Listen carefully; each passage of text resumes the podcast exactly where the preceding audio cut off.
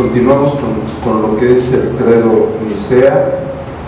En la sesión anterior hablamos acerca del contexto histórico que rodea el credo Nicea y dijimos sustancialmente que el hecho de la convocación a este credo fue enfocada en las herejías de Arrio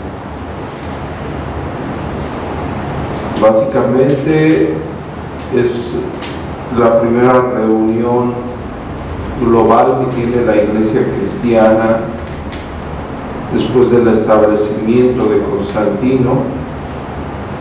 Es decir, empieza un periodo diferente, la iglesia empieza en un periodo diferente, eh, no solamente gozando de aquella paz con respecto a las persecuciones que estuvieron en los siglos primeros, sino referente también a lo que engloba la doctrina cristiana. Ya empezamos a notar que a partir del cuarto siglo ya empiezan, vamos a ver más adelante, ya empiezan con conflictos doctrinales más severos.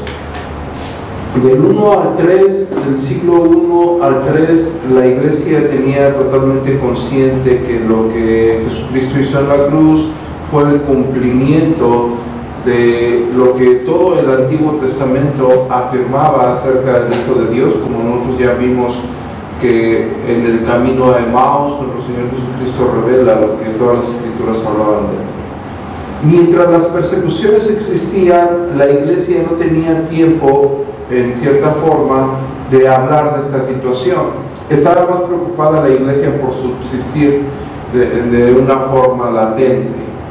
Entonces, a pesar de que existían eh, herejes como Marción, como los gnósticos, a pesar de todas las herejías que venían, no había la suficiente libertad para que convocaran a todos los, los obispos de todas las iglesias eh, locales del Mediterráneo y trataran un, asunto tan vital.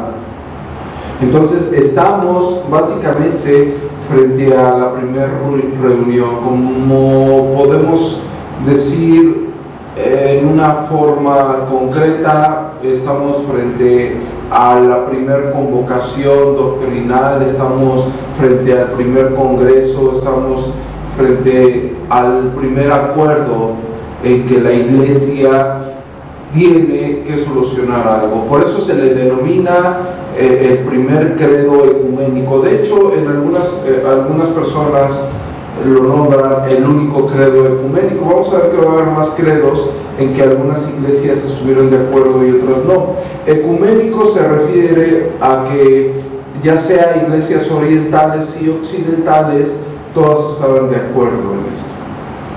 Vamos a tener un pequeño periodo después del credo Nicea, es decir, se suscita el credo Nicea, pero nadie lo usa. Aclara la situación con respecto a lo de Arrio, pero nadie lo usa. Siguen usando sus credos locales como vimos el credo de Hipólito, el interrogativo, como vimos el antiguo credo romano, había personas que tenían diferentes credos en diferentes lugares. De la misma forma, con la misma estructura, pero cambiaban algunas palabras. Nosotros que ya equiparamos los credos, vimos que, que en sí hay solamente algunas cosillas de diferencia, pero se enfocan en lo mismo. Era la forma de identificar al cristiano, era la forma de ver eh, cuál era la fe de la persona, cómo lo podían integrar por medio del bautismo a los catecúmenos. Entonces, de hecho, si ustedes, el documento que tienen en sus manos, si ustedes se dan cuenta, no es tan sencillo como el antiguo credo romano. El antiguo credo romano, este, si le pones un poco de empeño, lo memorizas, pero este ya es un poco más, más difícil, más, eh, no, tan sencillo de, de memorizar. Quiero darle lectura, dice, creemos en un Dios Padre Todopoderoso. Eh, si se dan cuenta, está tomando la misma forma de, los credos que hemos estado revisando, pero aquí en la primera porción incluye algo, dice, hacedor de todas las cosas, visibles e invisibles. Es decir, ya le está atribuyendo a ese Dios Padre Todopoderoso que es el creador de todas las cosas visibles e invisibles. Y en nuestra segunda parte del credo dice, y en un Señor, Jesucristo, el Hijo de Dios. Y aquí empieza, empieza la controversia con respecto a lo que Arrio decía. Recordamos, Arrio decía que nuestro Señor Jesucristo era una criatura, es decir, era un ser creado. Si era un ser creado, este, rompe radicalmente toda la enseñanza cristiana. Si ustedes comparan a Arrio, y podemos decir si hay arrianos actualmente, pueden ver a los testigos de Jehová como un tipo de arrianos. Es decir, los testigos de Jehová que creen que Jesucristo es una criatura. Y la escritura afirma que nadie, absolutamente nadie puede ir al Padre si no es por el Hijo. El único mediador.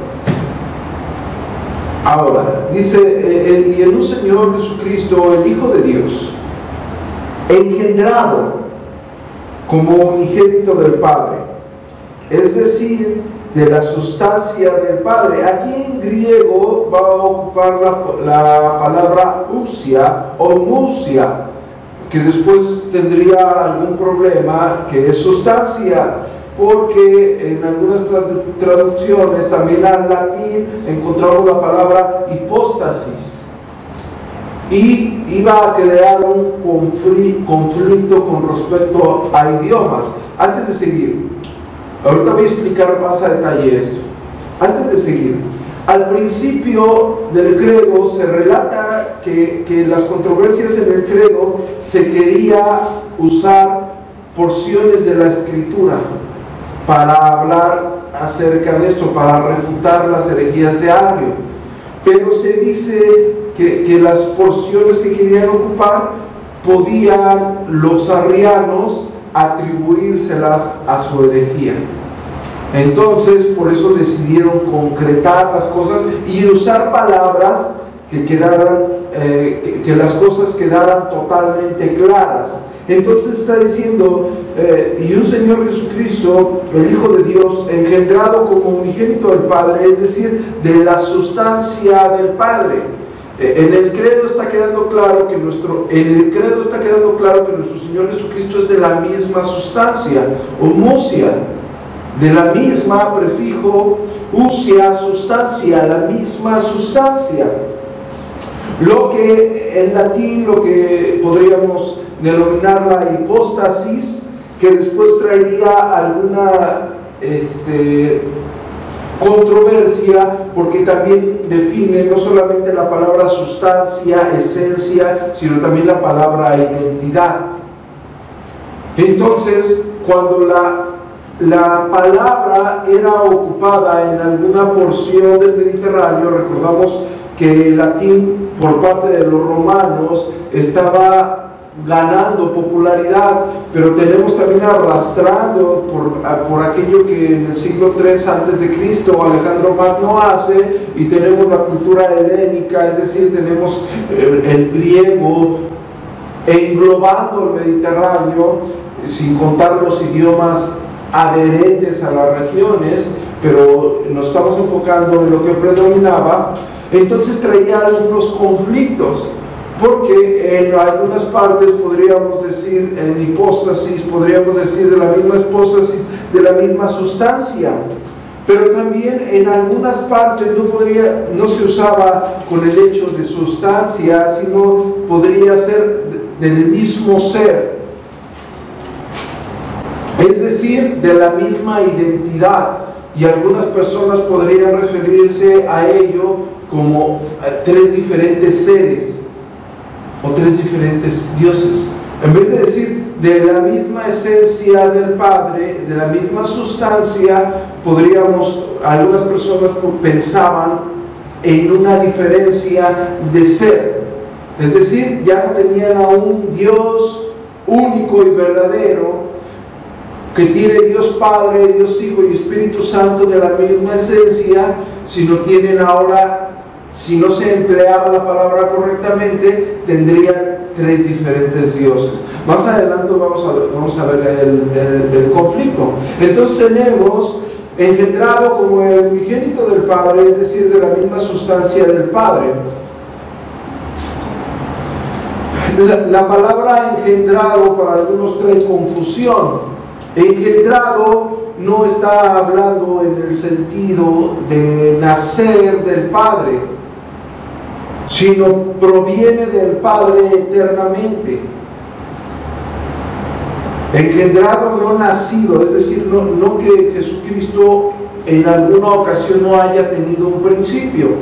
No en el sentido como nosotros lo conocemos eh, en un contexto actual de decir que alguien engendró un hijo y, y ese hijo en algún momento existió. No, sino engendrado en el sentido que proviene de la misma esencia del Padre eternamente. Es decir, Jesucristo es eterno con el Padre, de la misma sustancia. No hay un momento donde Él no haya existido. Ahora, aclarado esto, lo vamos a ver con la escritura, pero aclarado esto, dice, engendrado como el unigénito del Padre, es decir, de la sustancia o musia, de la misma sustancia del Padre, eh, en, algunas, eh, en algunas partes, como ya hemos dicho, hipóstasis, de la misma sustancia del Padre, Dios de Dios. Lo está haciendo en, el credo está igualando la sustancia, la esencia, proviene de Dios Padre, como engendrado del Padre, como unigénito del Padre, engendrado, es decir, eternamente de la misma esencia, de la misma sustancia, Dios de Dios, luz de luz, Dios verdadero de Dios verdadero, se está refiriendo a Jesucristo. A Jesucristo le está diciendo Dios de Dios, luz de luz, Dios verdadero de Dios verdadero. Engendrado, vuelvo a repetir, no hecho. Es decir, lo está dejando, el, credo quiere en ese tiempo y, para nuestro conocimiento actual, quiere dejar completamente claro eh, la controversia de Arrio. Es decir, Arrio decía, Jesucristo es una criatura, de hecho, la, salvación, según los arrianos, la salvación es por medio de las obras. Dios de Dios, luz de luz, Dios verdadero de Dios verdadero, engendrado, no hecho, consustancial al Padre, mediante el cual todas las cosas fueron hechas. Tanto las que están en los cielos como las que están en la tierra. Fíjense lo que está diciendo consustancial, de la misma esencia, de la misma sustancia del Padre, mediante el cual todas las cosas fueron hechas, tanto las que están en los cielos como las que están en la tierra, quien para nosotros los humanos y para nuestra salvación descendió y se hizo carne, se hizo humano y sufrió y resucitó al tercer día y vendrá a juzgar a los vivos y los muertos. Y después dice, y en el Espíritu Santo, ¿se dan cuenta? No están hablando ahorita mucho del Espíritu Santo. Más adelante sí, sí tienen que aclarar los temas. Eh, ustedes van recopilando y van viendo cómo conforme van surgiendo herejías y desviaciones, la iglesia tiene que aclarar. En este momento tenemos que al Espíritu Santo lo tiene, tienen presente el hecho de la existencia del Espíritu Santo como la tercera persona del Dios verdadero, es decir, de la misma sustancia, lo mencionan, pero no aclaran absolutamente nada de él. Mencionan al Espíritu Santo, dan una, una porción, una gran porción para aclarar lo que con respecto a nuestro Señor Jesucristo, pero al Espíritu Santo no le ponen mucha mención. No porque no sea importante, sino que no había tanto, tanta necesidad en ese concilio, en, ese, en esa reunión, de aclarar algo acerca del Espíritu Santo. A pesar de que ya había por ahí algunos destellos heréticos. sino que se están enfocando más bien en la herejía de Arre. Y después dice, fíjense cómo, cómo, cómo a los arrianos les dan una directa e indirecta, dice, a los que digan, estando ahí, está el concilio, imagínense el concilio, está ahí Arrio, está ahí Eusebio de Nicomedia, que también era arriano, había varios arrianos, y, y el concilio dice, a los que digan, pues, que hubo cuando el Hijo de Dios no existía, y que antes de ser engendrado no existía, y que fue hecho de las cosas que no son, porque ellos decían eso, que, que era una criatura, o que fue formado de otra sustancia o esencia, es decir, no de la misma deidad que Dios Padre, o que es una criatura, o que es mutable o variable, es decir, que hay algún cambio en él, a estos anatematiza la iglesia católica. anatematizar, maldito, los maldice. La iglesia católica mm, todavía no estamos hablando de la iglesia católica romana, apostólica, como la conocemos hoy en día. La palabra católica significa universal eh, actualmente en un diccionario, cualquiera que ustedes puedan tener la oportunidad de ver, y van, ¿qué significa católica universal? Pueden usar la palabra, de hecho la palabra la usaba Zenón, en el, en el hecho de referirse a lo universal. Bueno, entonces está diciendo, a los que digan, a todas las personas que digan que Jesucristo alguna vez eh, fue creado, que no proviene de la misma esencia, a aquellos que están diciendo que Jesucristo tenga algún cambio, a aquellos que digan que Jesucristo no ha existido eternamente con el Padre, a estos maldice, anatematiza la Iglesia Universal de Cristo. Es decir, están concretando el pensamiento si se dan cuenta, la primera porción cuando se refiere a Dios Padre Todopoderoso y lo hace creador de todas las cosas visibles e invisibles, es una parte muy pequeña. Lo que, que conoceríamos hoy como teontología, que es el estudio eh, dentro de la teología sistemática, es el estudio de Dios Padre y está hablando de Dios Padre como creador, pero ocupa muy poco espacio, no, no, no se detiene tanto a hablar de ello. Y vemos la segunda parte, es grande, y la tercera parte cuando habla del Espíritu Santo como que no lo tomaron en cuenta, pero lo, lo toman en cuenta. Es decir, no lo dejan a un lado, no estamos en esta, ahora no estamos encontrando lo que encontramos en, los, en el antiguo credo romano y en el credo Hipólito, que, está hablando de los tiempos de Poncio Pilato, o está hablando del nacimiento de nuestro Señor Jesucristo por medio de María, este, refiriéndose a su concepción virginal. No estamos encontrando lo mismo sino el credo se está enfocando en lo que nosotros conocemos como Cristología. Y la segunda parte refuta lo que alguien podría atribuir a nuestro Señor Jesucristo. En la primera parte, perdón, en la segunda parte que habla de nuestro Señor Jesucristo, está aclarando la doctrina de Cristo, de la persona de Cristo. ¿Cómo visualizaban las personas reunidas, los obispos reunidos? Recordemos que el número, según los historiadores, eh, varía en cuanto a cuántas, personas asistieron al, al, concilio, pero se fijó un número simbólico de 318. Cuando ustedes eh, lean un libro de historia y lean el número o, referirse al credo de los 318, se está refiriendo al credo niceo. Entonces, tenemos la primera parte aclarando una breve mención del Espíritu Santo y después refutando para que quede bastante claro, es decir, para que no haya ninguna duda. Ahora, antes de ir Quisimos dar la lectura primero, pero antes de ir a las escrituras, hay, tres cosas que nosotros tenemos que, que visualizar. Después de esto, quiero adelantarme, pero para que quede claro, con el fin de que quede claro, hubo cuatro eh, posiciones acerca de lo que, de lo que surgió en este, en este credo.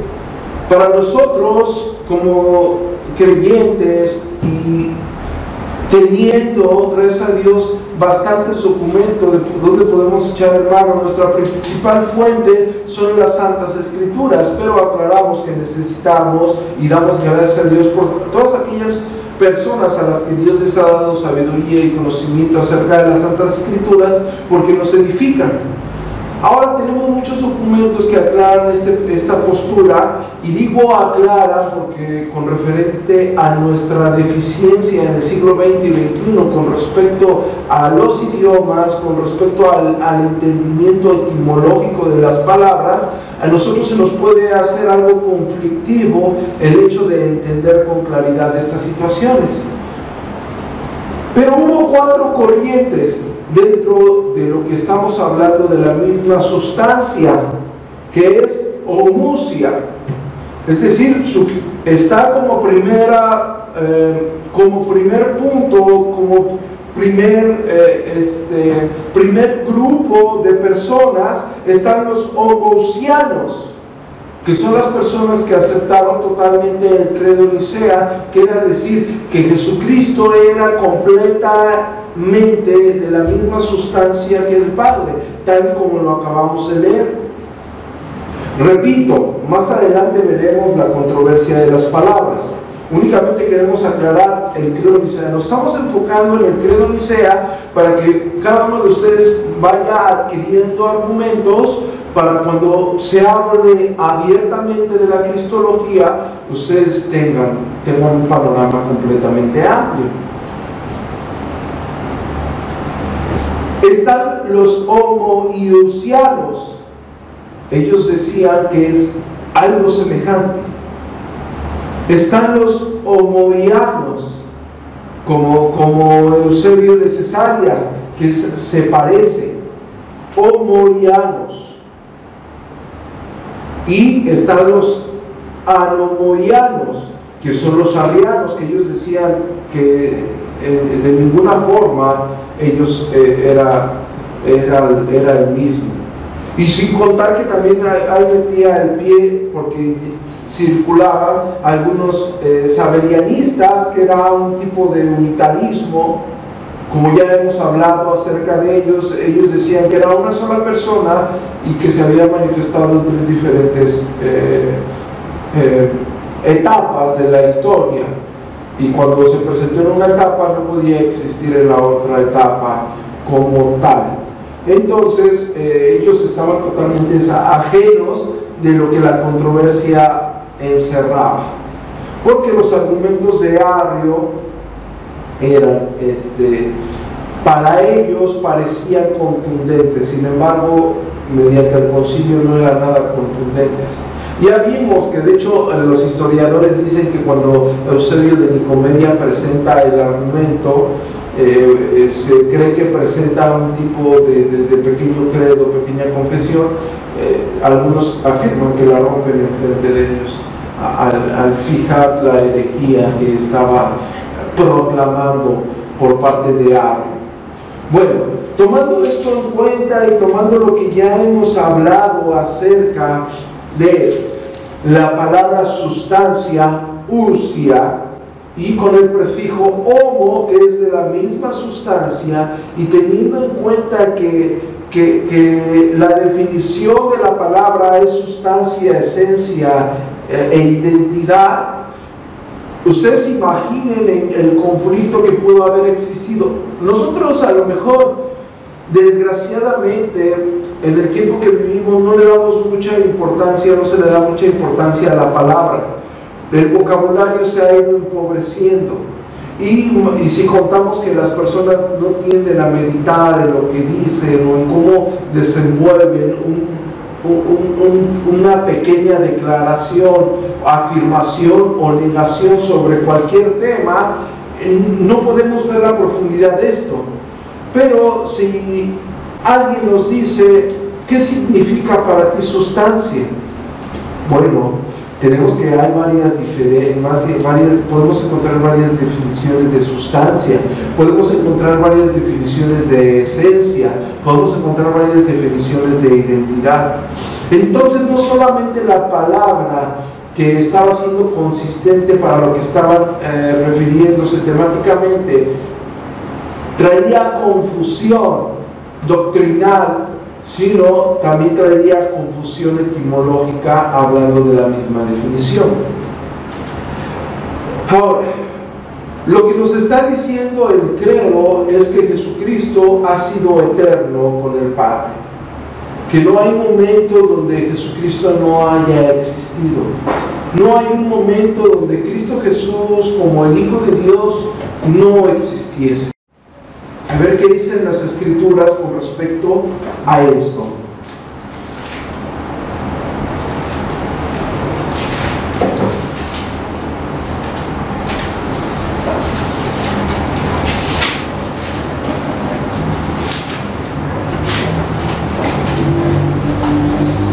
Vamos a Juan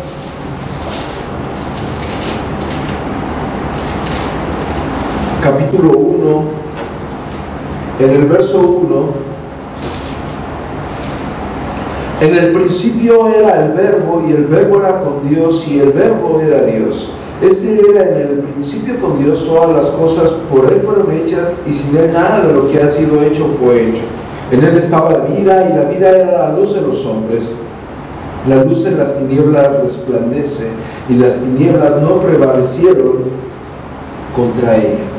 Ahora, este, no recordemos que el apóstol Juan usa la palabra logos, verbo, palabra, para referirse a nuestro Señor Jesucristo. Es decir, si nosotros lo vemos de esa forma y lo leemos, está diciendo en el principio era Cristo o nuestro Señor Jesucristo, y Jesucristo era con Dios, y, y Jesucristo era Dios, este era el principio con Dios, y, dice todas las cosas por él fueron hechas. Juan empieza a relatar en el principio de la creación, antes de que todo existiese, ya existía nuestro Señor Jesucristo. Y si nosotros vamos a Génesis 1.1, vemos eh, eh, prácticamente de, de la misma intensidad con la misma aclaración refiriéndonos a un principio eterno antes de la creación. El principio creó Dios los cielos y la tierra, y la tierra estaba desordenada y vacía, y las tinieblas estaban sobre la faz del abismo, y el Espíritu de Dios se movía sobre la faz de las aguas. Bueno, y ya empieza a relatar a Dios como un creador. Ahora, con este texto, con el pensamiento de todos estos textos, quiero que me acompañen a Colosenses en el capítulo 1, por favor.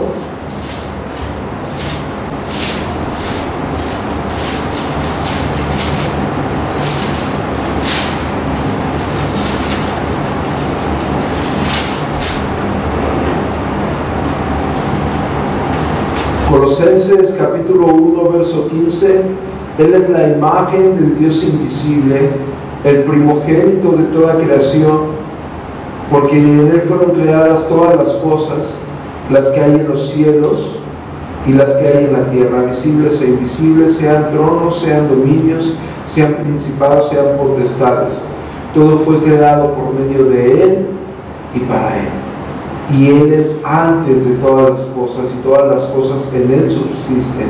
Y Él es la cabeza del cuerpo que es la iglesia el que es el principio, el primogénito de todos los muertos, para que eh, todo tenga la preeminencia por cuanto agradó al Padre que en él habitase toda plenitud y por medio de él reconciliar consigo todas las cosas, así las que están en la tierra como las que están en los cielos, haciendo la paz mediante la sangre de su cruz. Bueno, vemos como Juan 1.1, Juan desde el 1.1 al 5 lo hace a Jesucristo como el verbo que estaba con Dios y era con Dios desde antes de todo. Vemos en Génesis capítulo 1, verso 1, que Dios crea, Dios creador en el principio con el Espíritu Santo y nosotros ahora vemos en Colosenses que por medio de quién? De Cristo son creadas todas las cosas. Ahora quiero que me acompañen todos ustedes. Vamos a Proverbios capítulo 8, por favor.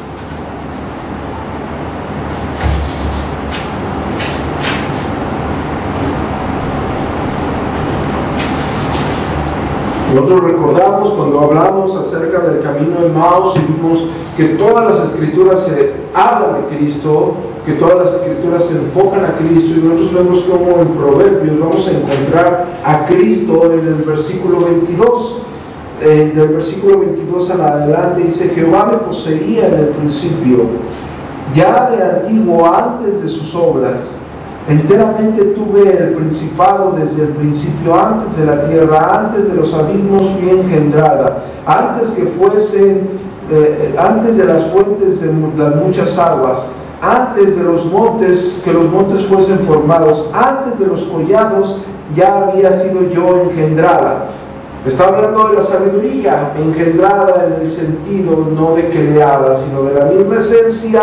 No había aún hecho la tierra, ni los campos, ni el principio del polvo del mundo, cuando formaba los cielos, ahí estaba yo, hablando, está hablando la sabiduría, es decir, la sabiduría representándola en persona como nuestro Señor Jesucristo, y está diciendo que la sabiduría estaba con Dios en la, forma que nos estamos refiriendo a Cristo antes de que todo fuese existiese, antes de que todo existiese. Antes de que todo lo que fuese creado fuese creado, estaba con Él. Y, está usando el término que está usando este, el credo Nicea a referirse engendrado, no creado. Engendrado, no hecho. Está tomando de, en el original hebreo la palabra hud, kahud. Ahora, seguimos adelante.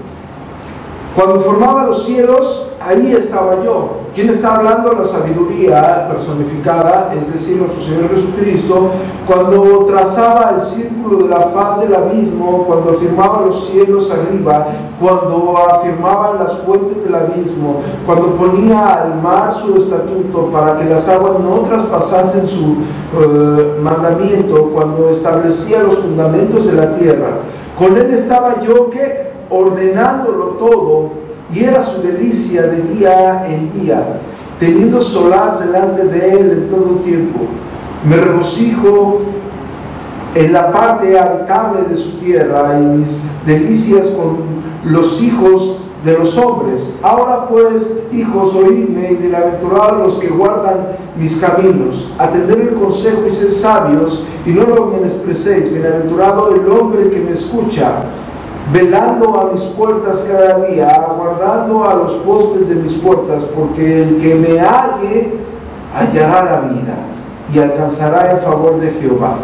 Mas el que peca contra mí defrauda su alma, todos los que me aborrecen aman la muerte. Nosotros podemos ver claramente cómo, cómo traza una línea directa. No, fíjense lo que hace la, la grandeza de este de esta porción de la escritura en Proverbios capítulo 8, cómo traza la escritura a Cristo desde antes de la fundación del mundo y lo lleva a Jesucristo como el único mediador para el Padre. dice, el que me halle, hallará la vida. Y el que me odia, el, el que el que peca contra mí defrauda, su alma y todos los que me aborrecen aman la muerte. Es decir, está trazando Proverbios capítulo 8 a Jesucristo desde el principio, estando con Dios Padre, engendrado, no creado, de la misma esencia. Y como dice Colosenses, Colosenses y por medio de Él fueron creadas todas las cosas. Y nosotros vemos en Proverbios, que está, Proverbios capítulo 8, que está ejerciendo el, mismo vocabulario, nos está refiriendo y nos está haciendo la misma referencia acerca de ello. Y nos lleva a la cruz de Cristo que únicamente por Él, únicamente por Él hallaremos vida. Juan 14, 6, Jesucristo dijo, yo soy el camino, la verdad y la vida. Nadie verá al Padre si nos Encontramos exegéticamente el mismo vocabulario, encontramos la misma unidad, encontramos la misma referencia. Ahora vamos a Filipenses en el capítulo 2.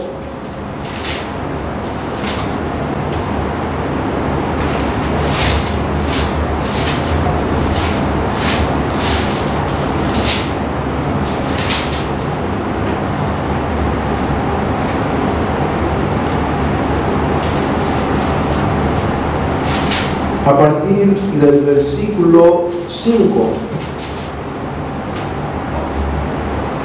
Haya pues en vosotros ese sentir que hubo también en Cristo Jesús, el cual, siendo en que en forma, morfe, la forma de Dios, no estimó al ser igual a Dios como cosa que aferrarse, sino que se despojó de sí mismo, tomando forma de siervo, hecho semejante a los hombres, y estando en la condición de hombre, se humilló a sí mismo, haciendo, haciéndose obediente hasta la muerte y muerte de cruz.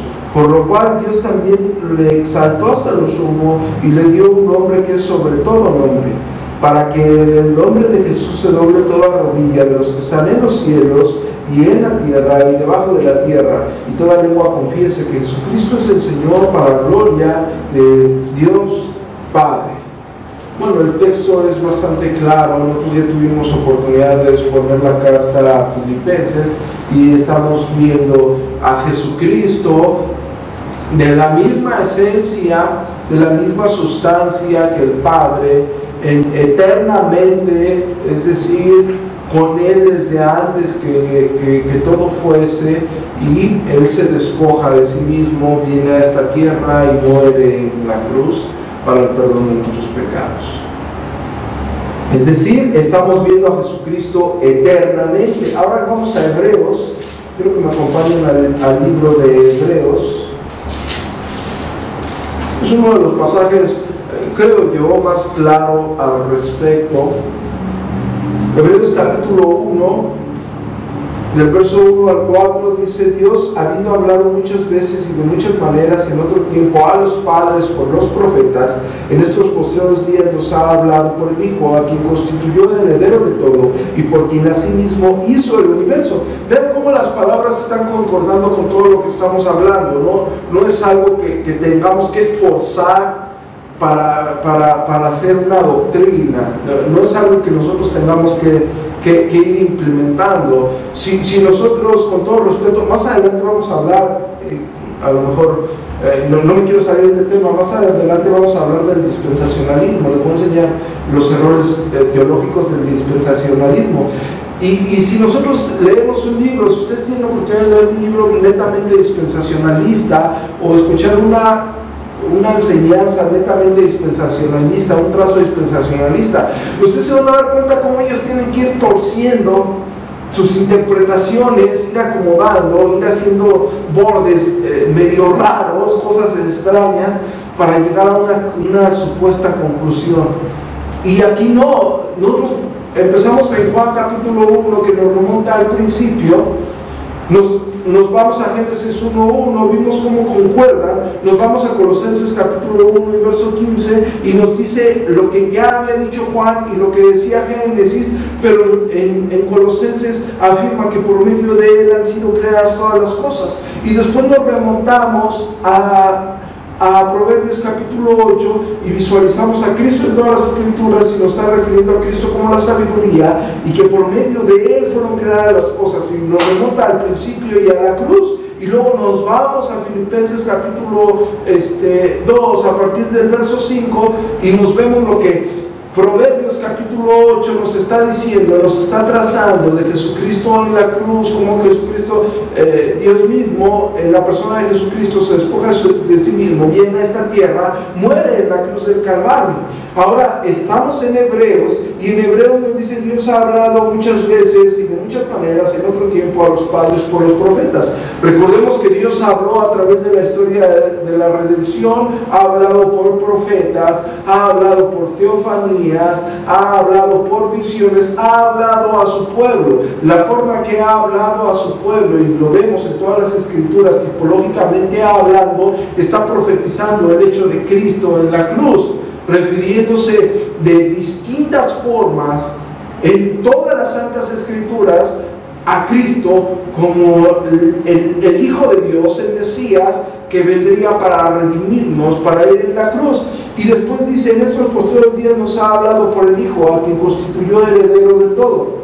Y dice lo mismo que, que, está, que dijo Colosenses y lo mismo que dice Proverbios 8, y por quien asimismo hizo el universo el cual, siendo el resplandor de su gloria, es decir, está hablando de la misma esencia y la misma sustancia, siendo el resplandor de su gloria y la misma y la imagen misma de su sustancia y quien sustenta todas las cosas con la palabra de su poder, habiendo efectuado la purificación de nuestros pecados por medio de sí mismo, se sentó a la diestra de la majestad de las alturas, hecho tanto superior a los ángeles cuanto heredó más excelente nombre que ellos. También nos está trazando a Cristo de la misma esencia que Dios Padre, a Jesucristo de quien hablan todas las escrituras, a Jesucristo quien va a la cruz para el perdón de nuestros pecados, está haciendo el mismo trazo, refiriéndose a él de la misma forma.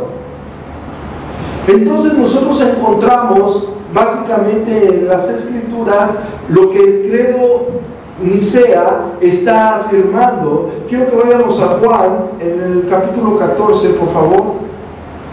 Evangelio según San Juan.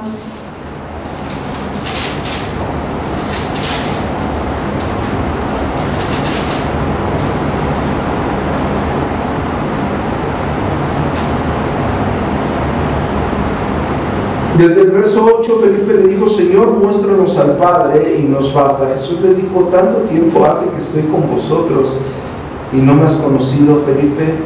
El que me ha visto a mí ha visto al Padre. ¿Cómo pues dices tú, muéstrame al Padre? Bueno, vamos al capítulo 17, verso 5. Ahora pues, Padre, glorifícame tú al lado tuyo con aquella gloria que tuve cuando contigo, antes de que, de que el mundo fuese. Bueno, en los versos Juan 14 está nuestro Señor Jesucristo hablando de, la unidad, es decir, Dios gloriosamente eterno, ¿sí? Dios Padre, Dios Hijo y Espíritu Santo de la misma sustancia. Y lo que estamos leyendo en Juan 14, eh, en Juan 17, 5, es que antes de que todo fuese, Jesucristo estaba con el Padre en una gloria que ya tenían eternamente. Ahora vamos a Colosenses en el capítulo 2, verso 8.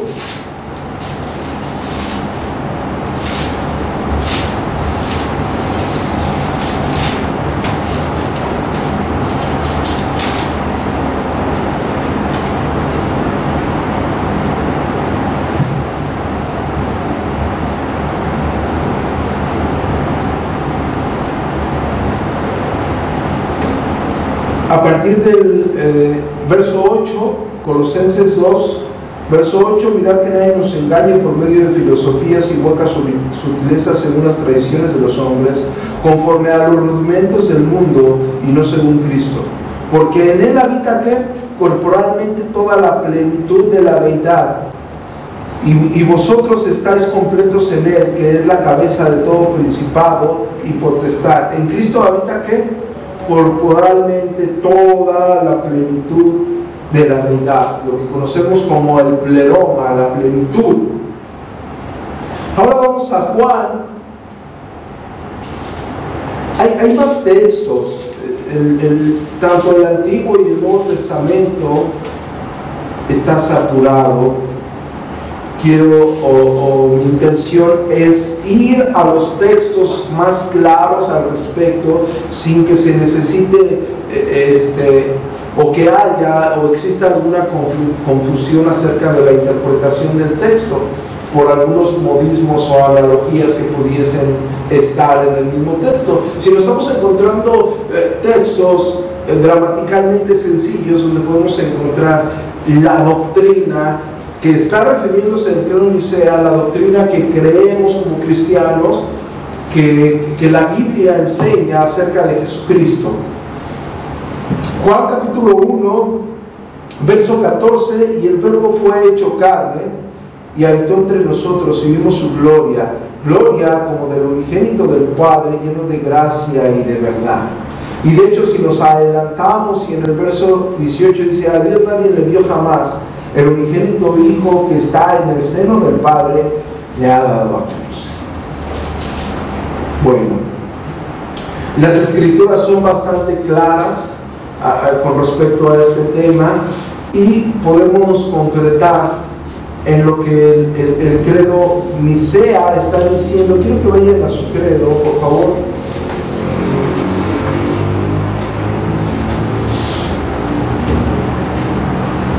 Creemos en un Dios Padre Todopoderoso, Hacedor de todas las cosas, visibles e invisibles, y en un Señor Jesucristo, el Hijo de Dios, engendrado como el unigénito del Padre, es decir, aclarando, de la sustancia del Padre, como hemos visto en las Escrituras.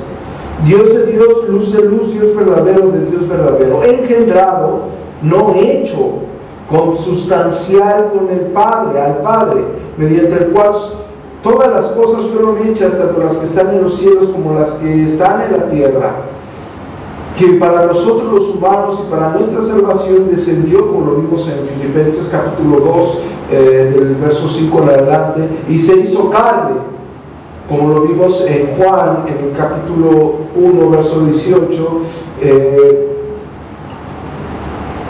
eh, verso 14, perdón, se hizo carne, se hizo humano y sufrió y resucitó al tercer día y vendrá a juzgar a los vivos y a los muertos y en el Espíritu Santo. Y, concluimos con lo mismo que concluye el credo dice a quien diga, pues, que hubo cuando el Hijo de Dios no existía y que antes de ser engendrado no existía y que fue hecho de las cosas que no son o que fue formado de otra sustancia o esencia o que es una criatura o que es mutable o variable, a estos anatematiza la iglesia universal, la iglesia católica. ¿Está bien? Y bueno, concluimos, nos queríamos centrar en la misma controversia que se centró el credo Nicea, porque nosotros ya hablamos acerca de lo que se refería a Dios Padre Todopoderoso, a pesar de no encontrar literalmente la palabra, eh, ya lo vimos en el antiguo credo romano. Eh, nos queríamos enfocar y centrar en lo que se centró en el credo Nicea, que es con respecto a Jesucristo eterno con el Padre, de la misma sustancia con el Padre. Hablar de Cristología en una clase y más eh, en lo que estamos llevando del credo Nicea sería imposible. A mí la intención es que con el paso de la historia ustedes vayan recopilando todo lo que vamos aprendiendo para cuando verdaderamente nos sentemos a exponer cristología, nosotros tengamos bastantes argumentos para que para verificar lo que la escritura dice y lo que la confesión de fe dice. Y tengamos nosotros, a pesar de estar adheridos a una confesión de fe, nuestra principal fuente de conocimiento de Dios no es la confesión de fe, sino son las Santas Escrituras. Entonces, con esto concluimos el credo Nicea. Amén.